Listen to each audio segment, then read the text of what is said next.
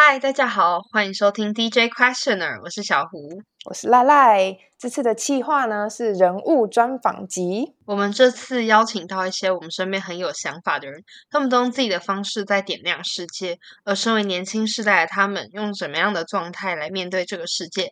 用什么样的 youth power 来调整自己呢？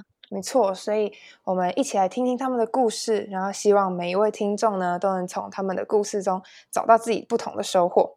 Thank you.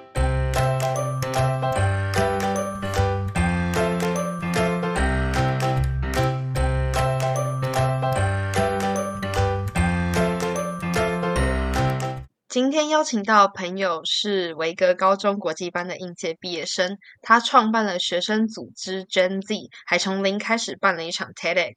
他也自发性的完成很多 Convert Zone Challenge，其中一个包含为期四天三夜，一个人花不到五百块的浪人旅行。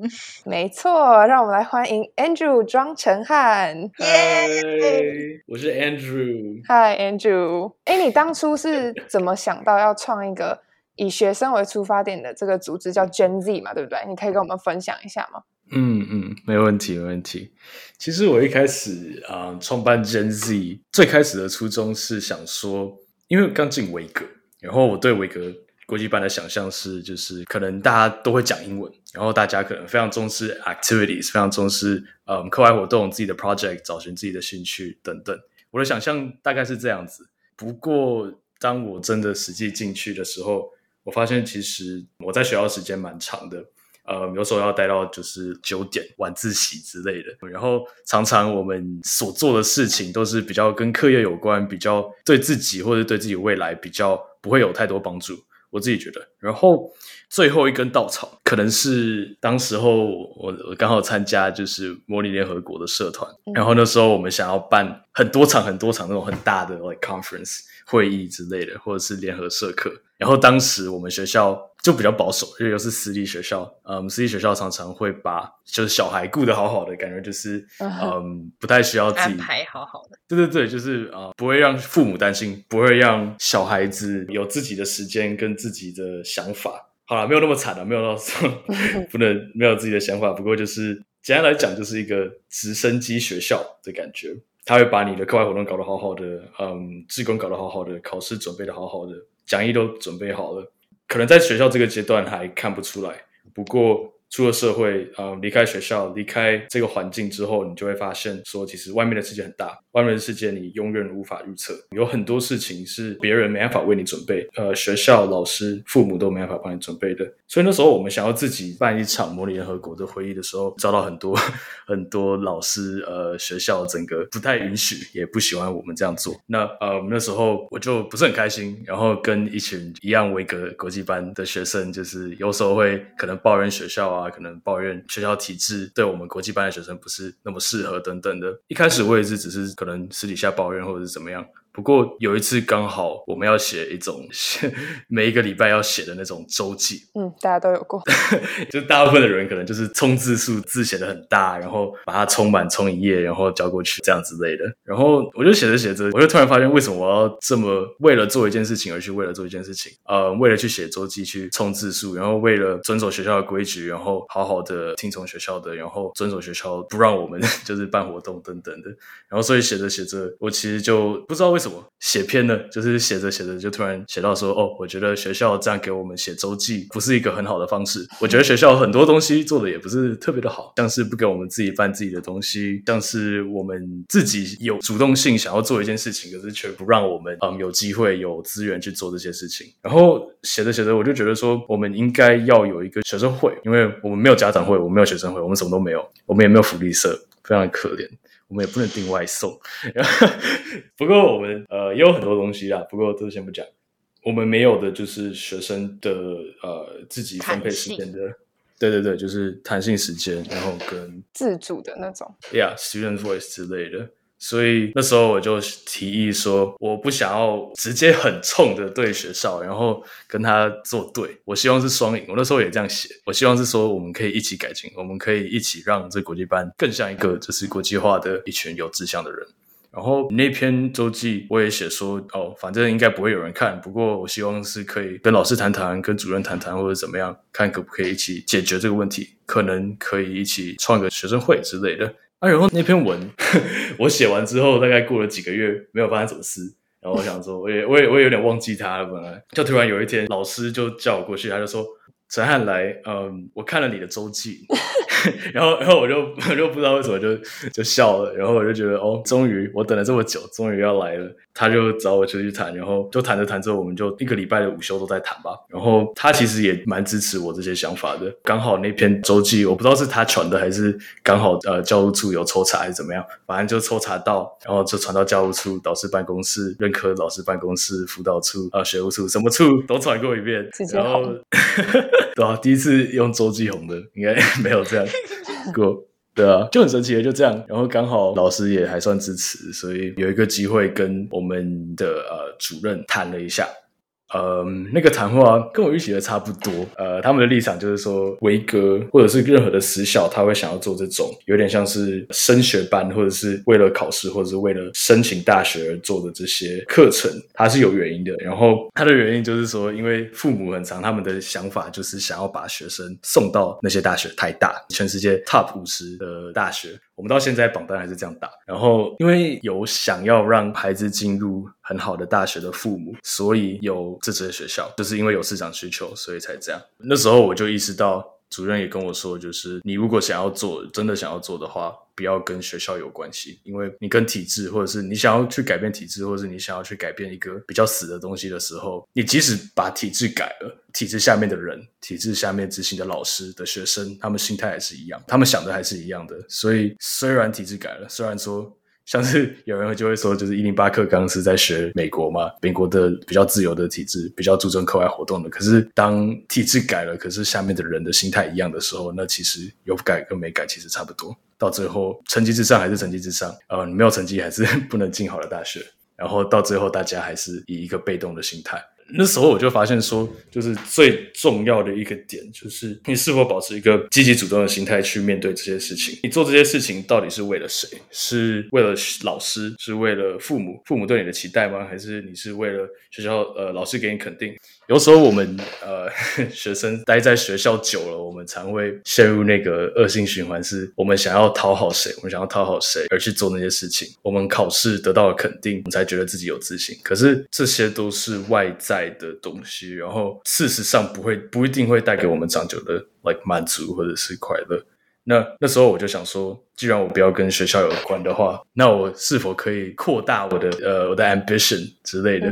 然后想说创一个可以跨很多学校，我们最后有到大概十个学校吧的一个学生组织，就叫做 Gen Z Gen Z Taiwan。我们最支持的理念就是我们希望可以透过我们的一些活动去传达，然后去鼓励学生要跳出学习的框架，然后重新定义自己，然后跟学生的一些价值，大概是这样。哦，所以其实是因为你想在学校办一个学生会被拒绝，然后。反而得到一个机会，是让你创办一个这种那么大规模，然后跨学校的以学生为主的这个组织，叫 Gen Z。对对对，其实想来想去，有时候我也会呃，我常常会在想，说我当时候选高中的这个选择到底是对的还是错的。然后刚好我那时候也有认真考会考，那我那时候就在想说，可以。去建中还是去维格国际班？呃，这个故事有点长，不过简单非常简短的讲法就是说，我去做了一个志工，然后那个志工在教英文。那时候刚好我需要决定说我要去建中报道还是不要。然后最后那一天，我在半夜的时候列出一个表啊，然后我想来想去，我觉得说哦，如果我在台湾，如果我去建中，可能我影响的对象就是那几十个人，那几个偏向的小孩子们，可能就是台湾的人，就这样子而已。那如果我出国，我影响的是全世界。那时候我是保持这个心态进去的。可是我像我刚刚。讲的就是有点小失望，没错，多少都会有一些落差。可是有时候落差也会带给你就是一些完全想不到的成果，像是 Gen Z 就是这样。Gen Z 的创办了解，所以其实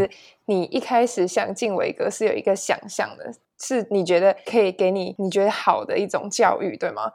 或者是你觉得学生应该是要是一个积极或者是主动有想法的这个角色？你可以跟我们分享一下你这个理念吗？或者是你觉得？是什么会影响你，让你这样想？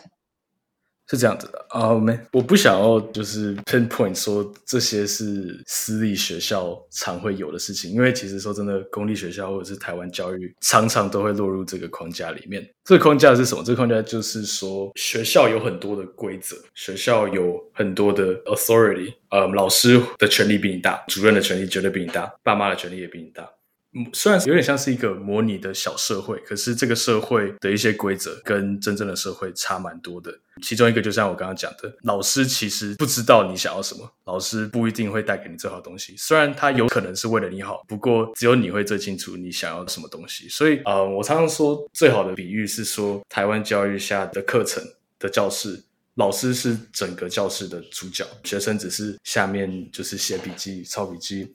然后吸收知识的一个 像是海绵的东西，只是当我们吸收这些知识，如果我们会用，那还好。可是。大部分的知识大概九十八或更高啊，那些知识我们最后可能不一定会用到，也不一定马上会使用。所以我希望的教育，或者是我对于 Gen Z，或者是对于很多未来的教育的期待是说，我们可以做一个学校以外的学校，我们可以教导学生很多事情是学校里面学不到的。我就记得好像村上春树有讲过一句话，是说什么？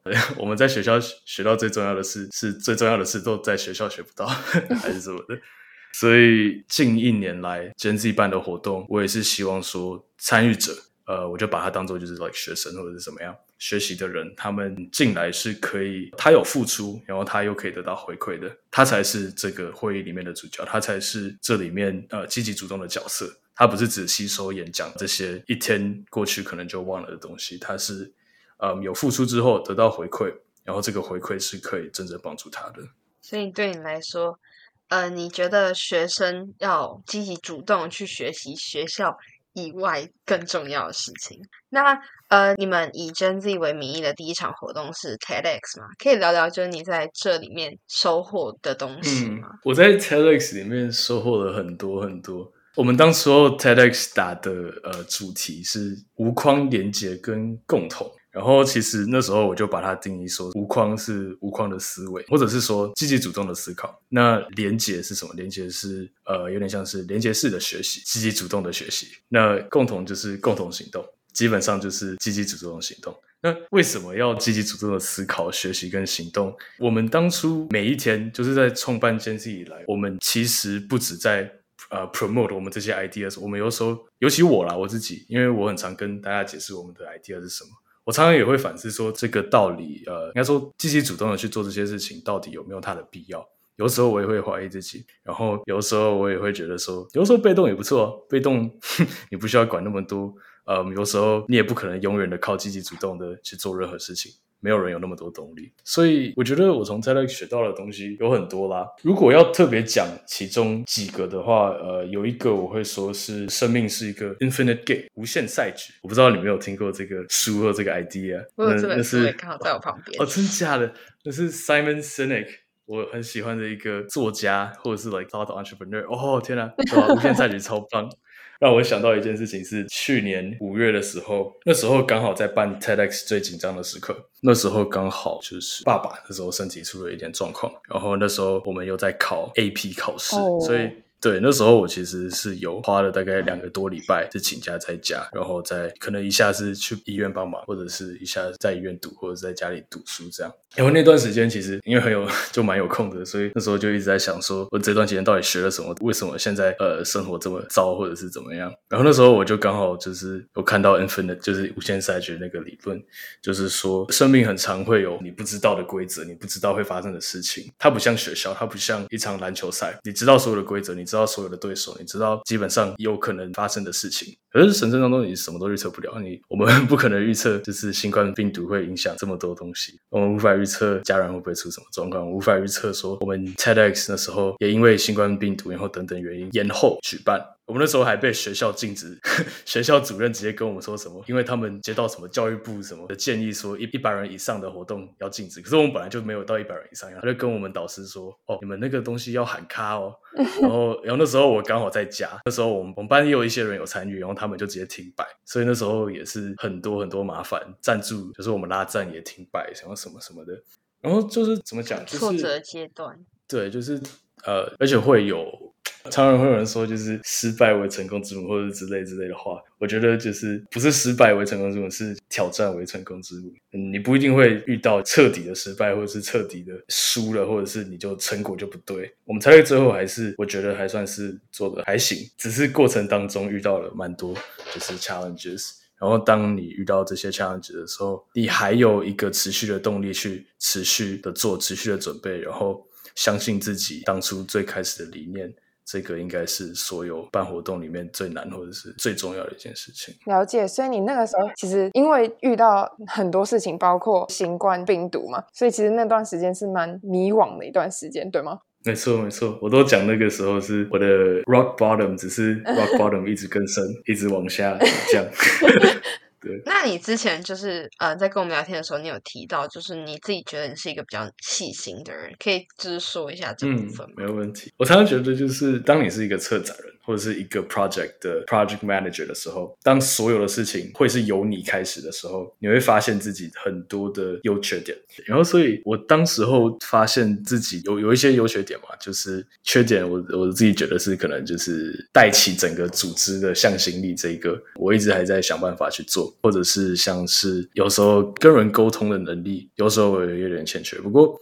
呃，我有发现我的强项有几个。第一个是我 idea 才蛮多的，还蛮还蛮有创意的。然后有时候我就可以提出一些还不错的点子之类的。第二个是我还蛮细心的，而这个其实在办活动或者是举办一个大型的事情的时候还蛮重要的，因为呃，在办活动或者是在想办法去做一个大型的任何事情 project，什么事情都一样，你需要注重很多细节，比如说。当你要讲者上台的时候，是谁要给他麦克风？当你想要播影片的时候，你有没有一个备用的音源线？当你要发什么纪念品给参与者的时候，那时候我们是用贴纸。然后是谁要去把那些贴纸去把它分开来，然后把它放进每一个人的资料夹？这件事情都很重要，这件事情都需要你去想，因为除了你，别人不会想，别人不会想要去想。那出问题的话，就是你负责。所以我就发现说，其实有时候细心是一个很重要的事情，然后常常会有人把细心会牵连到比较内向的人。这不一定是事实，不过对我而言，当我在办活动的时候，我就发现说，其实我还是比较内向。不过一个好处是我还蛮细心的。然后我内向的原因，其实 我从小其实就是比较内向的人。像是小时候可能自习课的时候，我可能想要去上厕所，然后连举手都还要想一下，或者是 就上课的时候，我还不想要跟隔壁的讲话，因为这样会让我不专心，或者是这样会让老师骂我之类的。小时候就是那种标准的 angel student。基本上就是 like teacher's pet 那种感觉。然后我越来越大，我就是想说，我自己不是想要成为那样的人，我不想要成为那种考试是我的专长的人，我也不想要，只是想要变成一个乖小孩，然后没有自己的想法之类的。所以国中，然后跟高中以来，我就是一直慢慢的想要去让自己稍微外向一点，让自己勇敢的去做一些我原本不会去做的事情。那你有为了想要让自己变得不要那么内向，而特别去做什么样的事情或者什么样的训练？嗯，呃。其实我可能要澄清一下，就是我不一定完全是觉得说外向很好。你们应该很多人也看过那个 TED Talk，就是 Why you should be an introvert 什么之类的。常常内向的人才会有时间去跟自己对话，才喜欢跟自己相处，去了解自己想要什么，然后自我反省吧。所以也不是内向不好，我其实很喜欢我一些一些 qualities。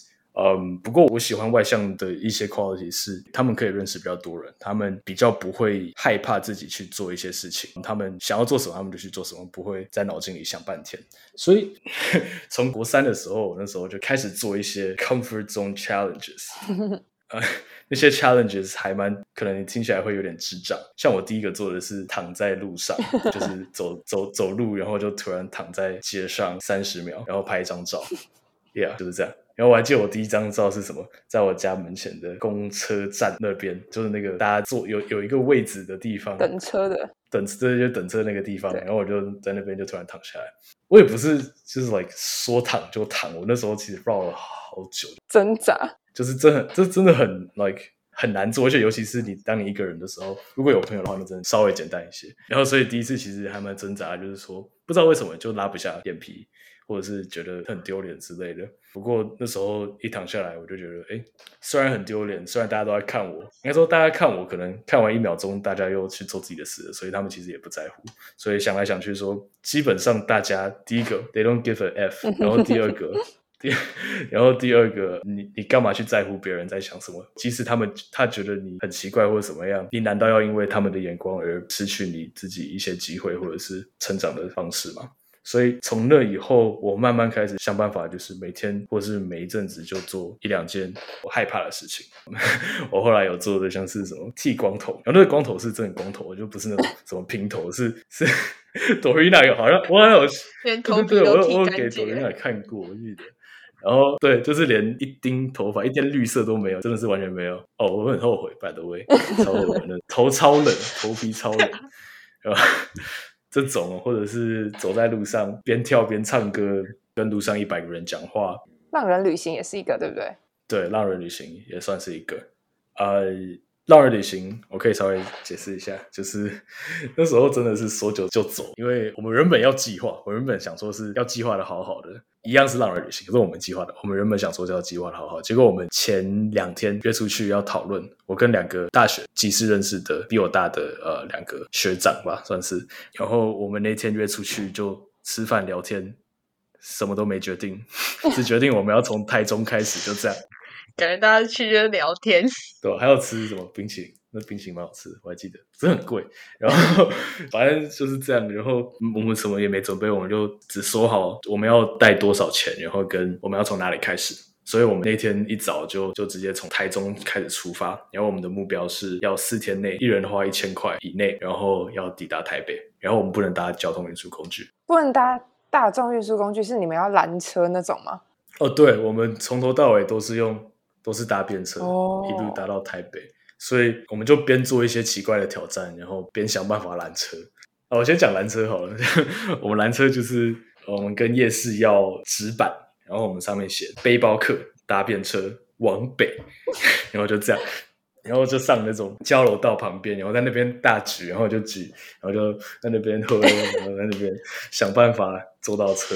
然后我还记得我们第一个是呃一对情侣，然后他那时候就把窗户拉下来，然后跟我说：“哎、你要搭便车吗？我们可以载你哦。”然后我们就超开心，就第一个，然后才大概可能招了二十二十几分钟吧，然后就我们就一上去，然后结果我们从台中的什么北部嘛，然后他就带我们到台中的西部，什么西区，就是就更远的地方，然后就很尴尬，只是没差，我们就想说，哦，第一个变成很开心，至少成功了，所以第一个变成是更远。我们好像是骑 U bike 吧，然后好像 U bike 是不用钱。所以我们就想说，好啦，那应该不算大众运输，然后我们就骑回去原本的地方。偷吃补，对，然后我们就我们就再拦一次，第二次拦拦到一个，感觉好像在拦什么东西，反正就是有一有一对母子有为我们停下来，然后他刚好是一个面包店的老板娘，然后他就载我们去他的店，他的店在西罗，反正就是比台中还北的地方啊，我忘记到哪里了，可能是到苗栗吧，我不知道，我记得好像是苗栗，然后他就载我们到他的面包店那边，然后他就直接。他就塞给我们一大堆他的面包，然后就说免费给你们吃，然后哇就非常感动。对吧？福。然后我们就靠着这个面包生存了四天。好了，没有了，我们靠这个面包生存了蛮多天的。我们还要靠别的方式吃。然后反正便车就这样一路一路搭，一路搭了，我记得有六七个便车。我们也做了一些很神奇的挑战，像是在公车的地板上面冥想，然后还躺下来，然后呃。然后真的没有人理我们，就是超神奇的哦。我们还跟什么公园里阿伯下棋，然后第一天吧，我记得为了要食物，到夜市里面就是一间一间的摊贩去说，我们是一群背包客，我们是学生，然后什么，呃，我们现在在做一个挑战，是浪人旅行，然后我们希望说，能不能可能跟你打工换食，然后就问问问。问了十五家吧，好像有，然后最后是有一家直接后来就请我们吃，然后我们有意思意思一下帮他们洗一下碗，可是就这样，然后就一路上很多人觉得我们的理念或者我们想要做的事情还蛮特别的，所以就给我们一些食物啊，或者是借我们住啊。虽然最后一天我们是住公园啦，就这样很神奇的四天就这样过去了，然后我们也一路都没有就是放弃或者怎么样，最后算起来是一个人花了大概四百五十块，大部分都是第一天花的。第一天我们是住胶囊旅馆，然后就花了好像快三百块吧，所以对，哎，很酷哎，这个我们上次聊天的时候都没有听过，这都是新故事。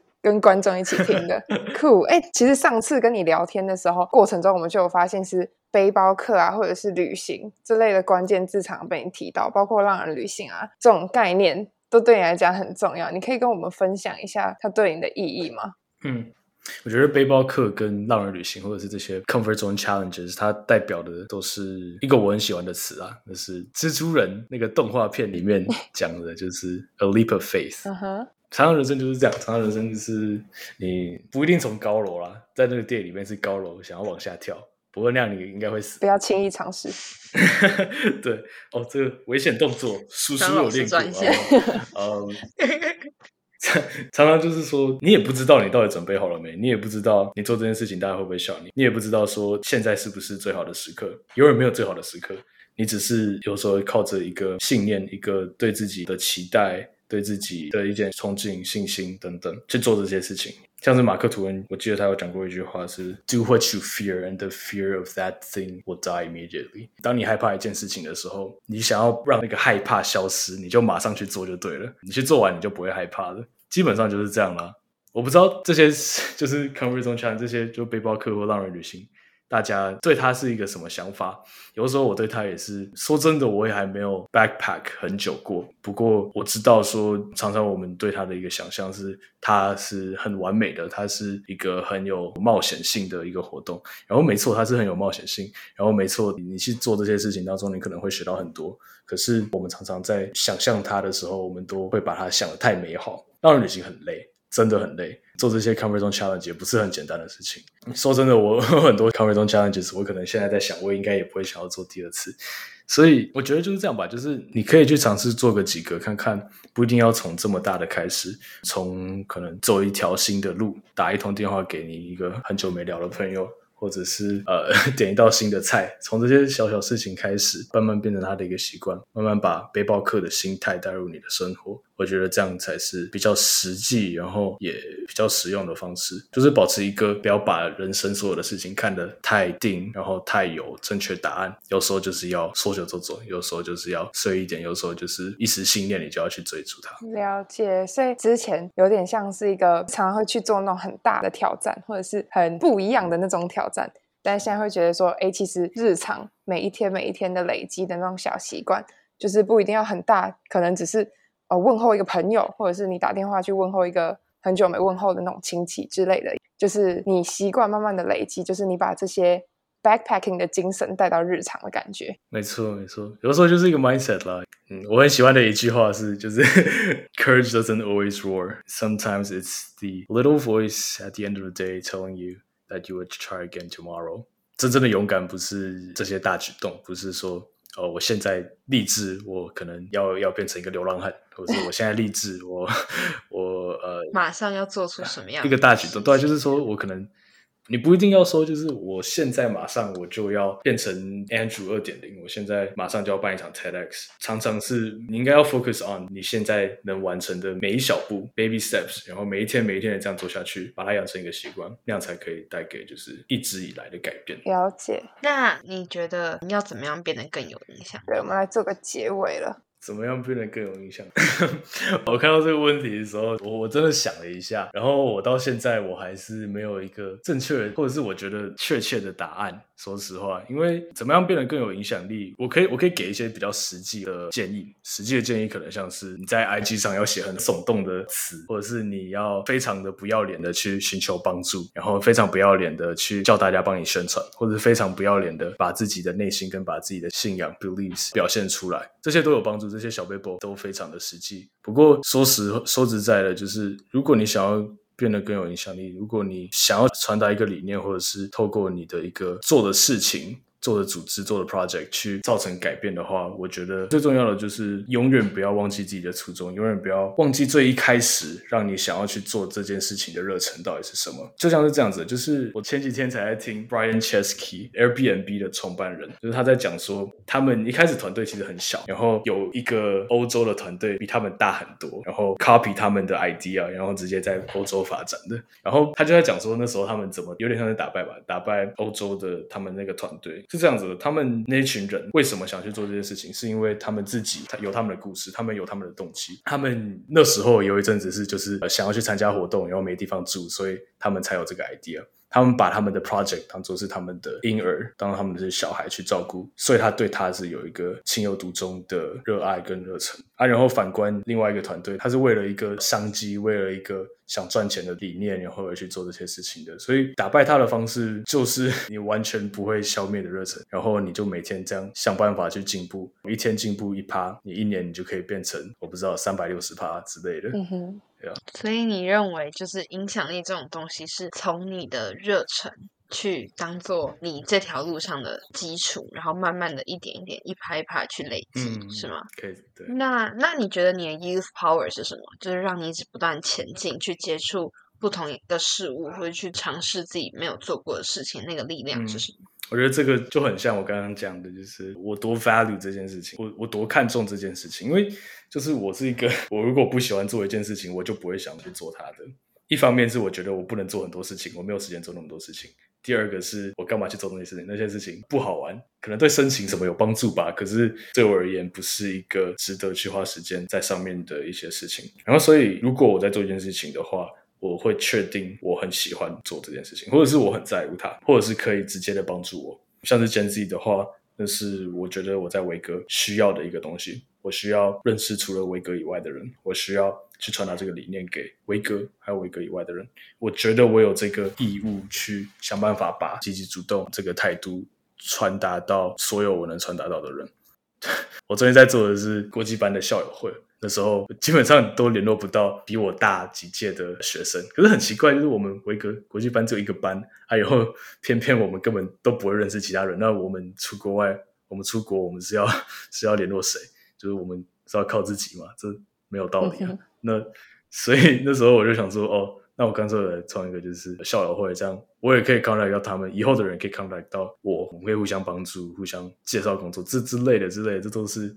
一开始都只是一个生活中的一个小问题，生活中你想要改变的事情，或者是想要传达的理念。嗯，我觉得当我们在讲动力的时候，value 是最重要的。然后讲到动力，我是常常会讲一个就是 motivation equation，M 就是你的动力多大，会等于 EV 一乘以 V 除以 ID。上面是分子，下面是分母，没错没错。然后分子分子越大，表示你动力会越大。Andrew 的数学课时间，分母越大，M 就越小。反正就反比啊，分母越大，那个会越小。对，大家可以跟我拿一张纸，M 等于 EV 除以 ID。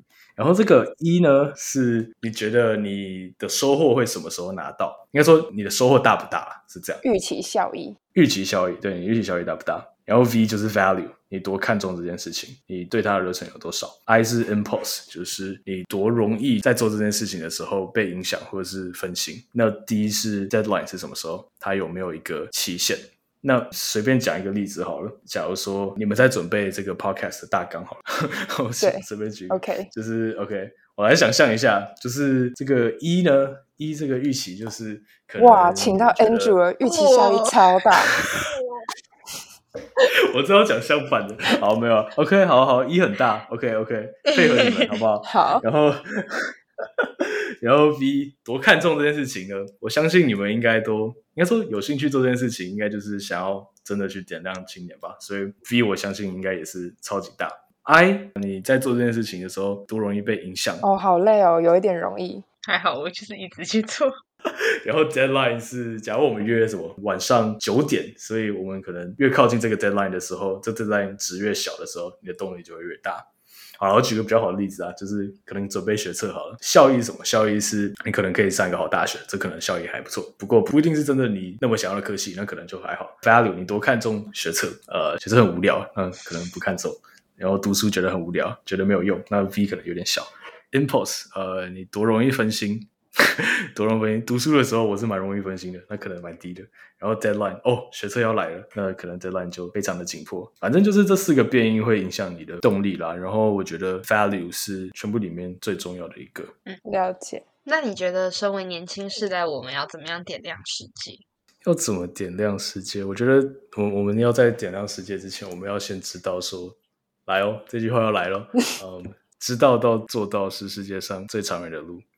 嗯，我一直都很相信这句话，因为知道做到是两回事。这可能很 cliche，可是说真的，说真的，说真的，你知道一件事情，真的完全不代表你能做到，或者是你能避免它发生。就像是我我会举个例子，是你们应该都有看过那种视觉，哎，那种扰乱你视觉的那种图，嗯，就是你会觉得这条线比较长。因为一些什么视觉的关系，然后可是其实那条线跟下面那条线是一样长的之类的，所以当你在看那种那些线或者是那些视觉的时候，你知道其实两个是一样长的，可是你在看的时候，你还是觉得说，哦，感觉那条会比较长，我只是知道它一样长，所以知道不代表一切。Knowing is not half the battle。你要真的有行动力吧？对，而且刚刚突然想到，就是说，我不知道听众你是谁啦，嗯，可能你认识我，可能有人不认识我，我不知道这个 podcast 对你来说应该是很重要。不过，如果你真的想要让它变成非常重要的话，第一件事情是你在听的当下，如果你没有改变的话，这也是假的。第二件事情，我讲的话很有可能对你来说，或者是对每一个人来说。